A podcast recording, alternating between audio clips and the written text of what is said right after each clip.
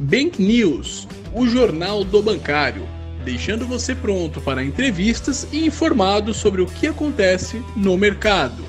Um oferecimento vocêbancário.com.br, carreiras e certificações. Bom dia bancário, bom dia bancária, uma ótima semana a todos. Vamos para mais uma edição do nosso Bank News semanal, falar um pouquinho sobre o resultado do Ibovespa, né? Para essa semana, sem grandes surpresas. É, o Copom cortando a taxa de juros, juros em 0,75, muito acima ou um pouco acima do que é esperado pelo mercado. É, mais um capítulo da, da, grande, da grande novela, assim, o exame do Bolsonaro em relação ao, ao Covid-19 será divulgado ou não. Quero atualizar vocês também dos dados do coronavírus no país Brasil, no nosso país, e o que temos de destaque para a semana que se inicia por hoje. Tá bom, pessoal? Eu sou Vinícius Campos, professor especialista da escola Você Bancário. Bom, pessoal, o Ibovespa andou praticamente gelado essa semana, né? Nós tivemos uma queda de 0,3 pouquíssimo expressiva ante ao cenário, ante, ao histórico recente do que tem acontecido. Né? Podemos dizer que andamos de lado, então, é, fechamos aos 80.263 pontos. Desde o dia 23 de março, quando nós atingimos, depois de sucessivos circuit breakers, que até então a maioria do mercado não conhecia, né? ou boa parte do mercado não conhecia, quando atingimos 63, 569 mil pontos, a gente parece ter assumido uma tendência de leve alta, né? É, obviamente a nossa bolsa ela está muito mais volátil do que o normal, né? Em função de, de um tudo que tem acontecido. Mas quando você faz uma análise gráfica do Ibovespa desde esse ponto de partida, parece que estamos numa tendência de leve alta. Isso não significa, obviamente, que é, que, que o pior já passou ou que é, estamos navegando em mares calmos, né? Pelo contrário, ainda tem bastante coisa para acontecer, é, bastante fato que pode mexer com o mercado aí em meio aos próximos meses, em próximas semanas, mas aparentemente parece que o mercado está acalmando e, e, e, mirando aí um horizonte um pouco mais tranquilo, né? É, então, aparentemente, estamos é, é enxergando aí um, um horizonte de leve alta, tá bom? É, porém, a gente percebe que os países aí que estão à nossa frente no sentido no tocante à quantidade de contaminações, né, estão atingindo o pico. É, e aparentemente agora, aparentemente não, né, a gente já pode constatar em boa parte dos países aí como Itália, como Espanha, até os Estados Unidos, é, passando pelo pico aí, começando até a, a, a conversar e a botar na mesa a conversa sobre a abertura gradual das suas economias. No Brasil, a gente ainda não chegou nesse ponto, a gente ainda vem crescendo a quantidade de infecção exponencialmente, né? e isso, apesar de aparentemente estar no preço dos nossos ativos, pode mexer um pouquinho com o mercado nas próximas semanas. Né? É um fator que tem aumentado a volatilidade aí dos nossos mercados do nosso mercado em específico. Além disso, a gente tem algumas tensões pontuais, né, pessoal? Como a expectativa, é, como, a, como a crise, por assim dizer, política que se iniciou e a gente não sabe quais são os possíveis desdobramentos, né? A gente tem aí é, uma parte do mercado já começando a falar de abertura de um processo de averiguação de tudo aquilo que foi dito pelo Moro onde no pior cenário poderia desencadear em, em uma aceitação, porque pedidos de processo de impeachment já existem e, e, não são poucos, né? Mas o desenrolar dessa história pode encadear aí num aceite de um dos processos, né? A depender do que, de, de, como que vai desenrolar tudo isso que foi dito pelo Moro, né? Pelo juiz Sérgio Moro aí, que recentemente saiu da equipe ministerial do presidente Jair Bolsonaro, né?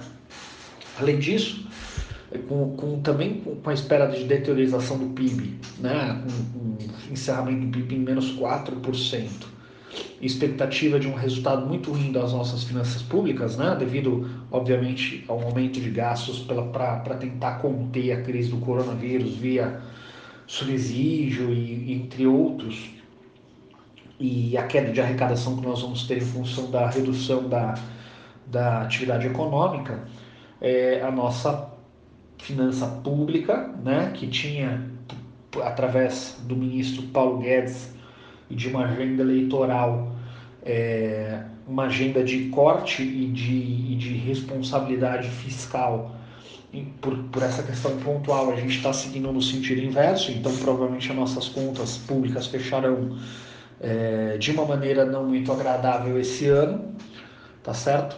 E somado às tensões políticas e à baixa é, expectativa de uma retração forte do PIB, a agência de classificação de risco Fitch Ratings né, revisou a nossa classe de crédito para baixo, né, de estável para negativa, mantida em BB-, que é um. Só para vocês entenderem, tá?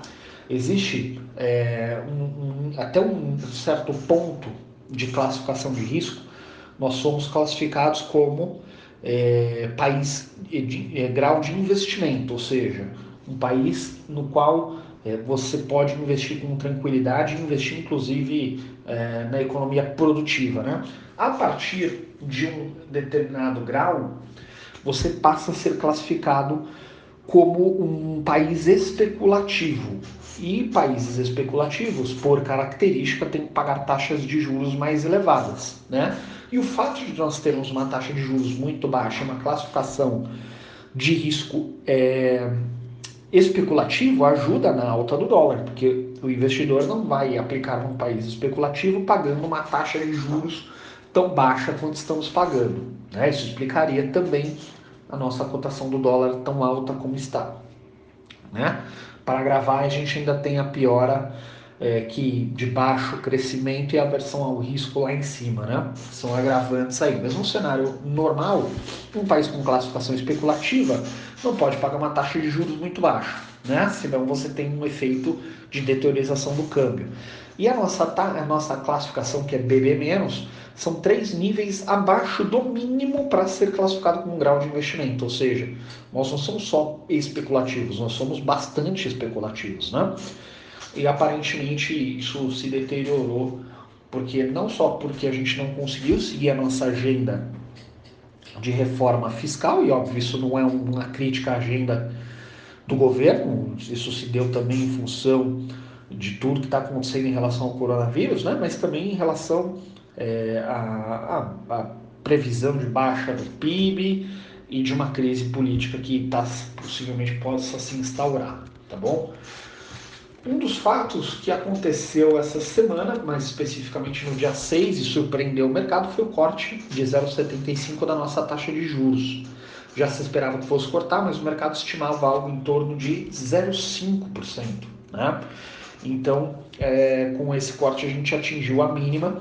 E pelo tom, e o mercado está estimando que a nossa taxa pode chegar aí a 2,75 é, ou melhor, 2,25, é, já, já tem quem diga 2,25, né? É, com mais um corte de 0,75, uma outra parte do mercado 2,75, o que já de fato apare, aparece, parece ser certo é que provavelmente passaremos por mais cortes adicionais, né? É, então, é, provavelmente fechamos aí entre 2,25 e 2,75 anos se nada mudar tá bom? É, o que está fazendo com que a gente se mantenha ainda no campo positivo dos juros reais, uma vez que a nossa meta para o IPCA é 4%, podendo variar um e-mail para mais ou para menos, é que o IPCA não vai fechar em 4%, provavelmente ele fecha, fecha inclusive abaixo da banda da, da, da banda abaixo, porque nós temos uma, um centro de meta e a banda para cima ou para baixo de um e-mail. E possivelmente a gente fecha abaixo da banda de baixo, né? Então provavelmente vamos fechar lá em torno de 2% ou até um pouco menos. Março, por exemplo, a nossa inflação foi de 0,07%, a menor desde 95, muito baixa, né? Ninguém está consumindo, tá bom?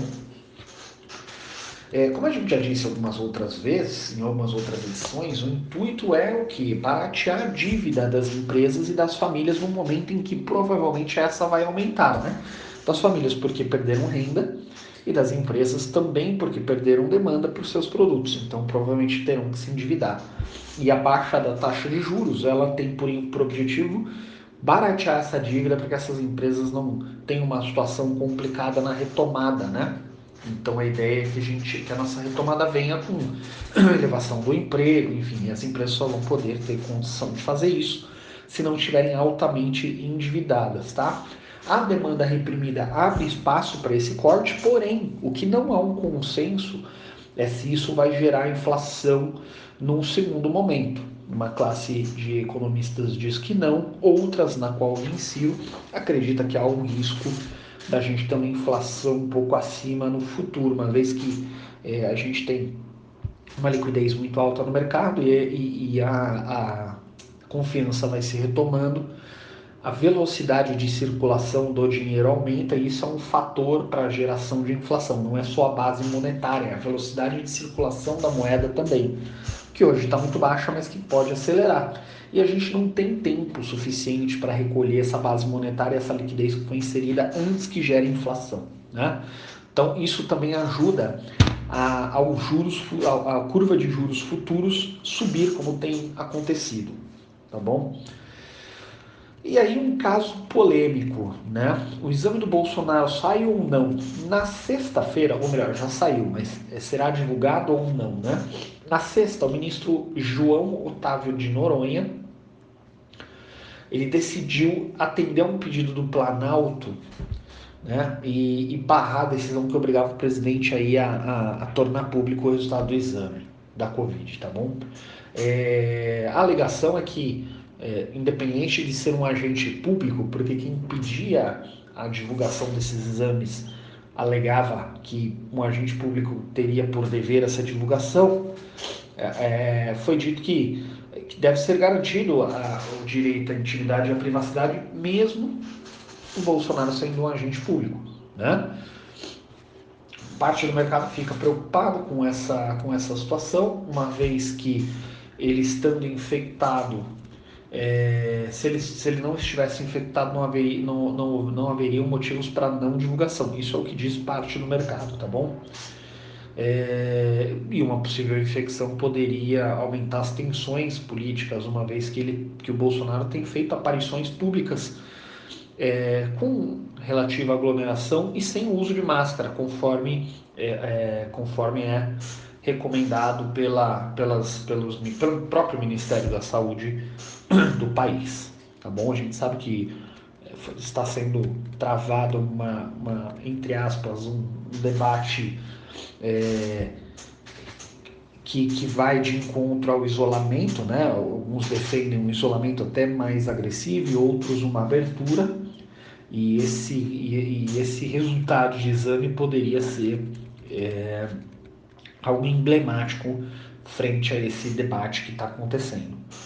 No Brasil, até domingo 10 de maio, no final do dia, quando fiz o levantamento dos números, nós tínhamos 157 mil casos, com mais de 10.741 mortos, agora deve ser até um pouco mais. E pela taxa de letalidade, que é 6,8%, quando você faz o cálculo em cima desses dois números, está muito acima do padrão, né? Isso significa que nosso número de infectados pode ser muito maior do que esse que é registrado. Em alguns casos, pessoal, em relatos, não é difícil verificar alguns relatos de que há alguma resistência para se conseguir marcar os exames, né, e a fim de se atestar o coronavírus. Eu mesmo já tive alguns casos de alguns próximos que tentaram agendar e não conseguiram. Tá bom? Então, a gente tem um problema de subnotificação, pode ser visto no dia a dia. Isso pode significar um número de infecção muito maior do que 157 mil casos, tá bom? Para finalizar, né, para que a gente possa aí partir para uma semana bastante produtiva, se as condições nos permitir, né? A gente não, não podemos aí ter nenhuma notícia negativa. É, semana a gente tem um Copom, a ata do Copom da política monetária, onde vai ser explicado o porquê de um corte mais agressivo, né? Embora acho que já esteja bastante claro. É, além disso, o Boletim Focus, que a gente costuma sempre dizer que sai na segunda-feira com expectativas aí atualizadas em relação à média de mercado, acerca dos principais indicadores, né? É, além da atividade econômica de março, tá bom? É, quero dar um destaque também para essa semana para resultados de algumas empresas que têm sido é, é, destaques, não no sentido só de alta, mas enfim, de desempenho aí, de um modo geral no Ibovespa, né? A Petrobras, com, estando à frente do episódio da, da, da crise do petróleo, da queda de demanda e, e pela primeira vez os contratos de petróleo no campo negativo, né? E a Via Varejo, que é um dos destaques também que tem figurado aí em algumas semanas como a empresa que mais subiu, né, que teve as altas mais expressivas aí. Então essas duas também divulgam o resultado essa semana, vale a pena ficar atento, tá bom? Então pessoal, em relação aos clientes de vocês, sigam respeitando aquilo que a Asset recomenda, aquilo que a área de investimento do teu banco recomenda, é um momento delicado. É, obviamente tem bastante oportunidade, mas o cenário ainda é muito incerto, né? A gente não sabe para onde os mercados vão migrar e o que vai acontecer. Há uma série de possibilidades e com certeza a instituição na qual você representa ou você cliente a qual você aplica, de certo, é, possui uma equipe muito bem preparada para diversificar e passar recomendações que sejam aderentes a esse cenário e aos riscos que o cenário nos traz à frente. Tá bom, pessoal? Um abraço, uma ótima semana a todos e vamos lá. Essa foi mais uma edição do Bank News, o Jornal do Bancário. Se esse vídeo e os nossos conteúdos estão fazendo sentido para você e te ajudando, compartilhe com o pessoal da sua agência, ajude a gente a atingir mais pessoas para que consigamos construir um mercado melhor. Nos comentários, seja no Spotify, Google Cast ou no YouTube, vocês vão ver as nossas redes sociais. Sigam Você Bancário, mandem suas perguntas e em breve vocês verão a revolução que faremos na sua carreira. Um grande abraço e uma excelente semana de negócios.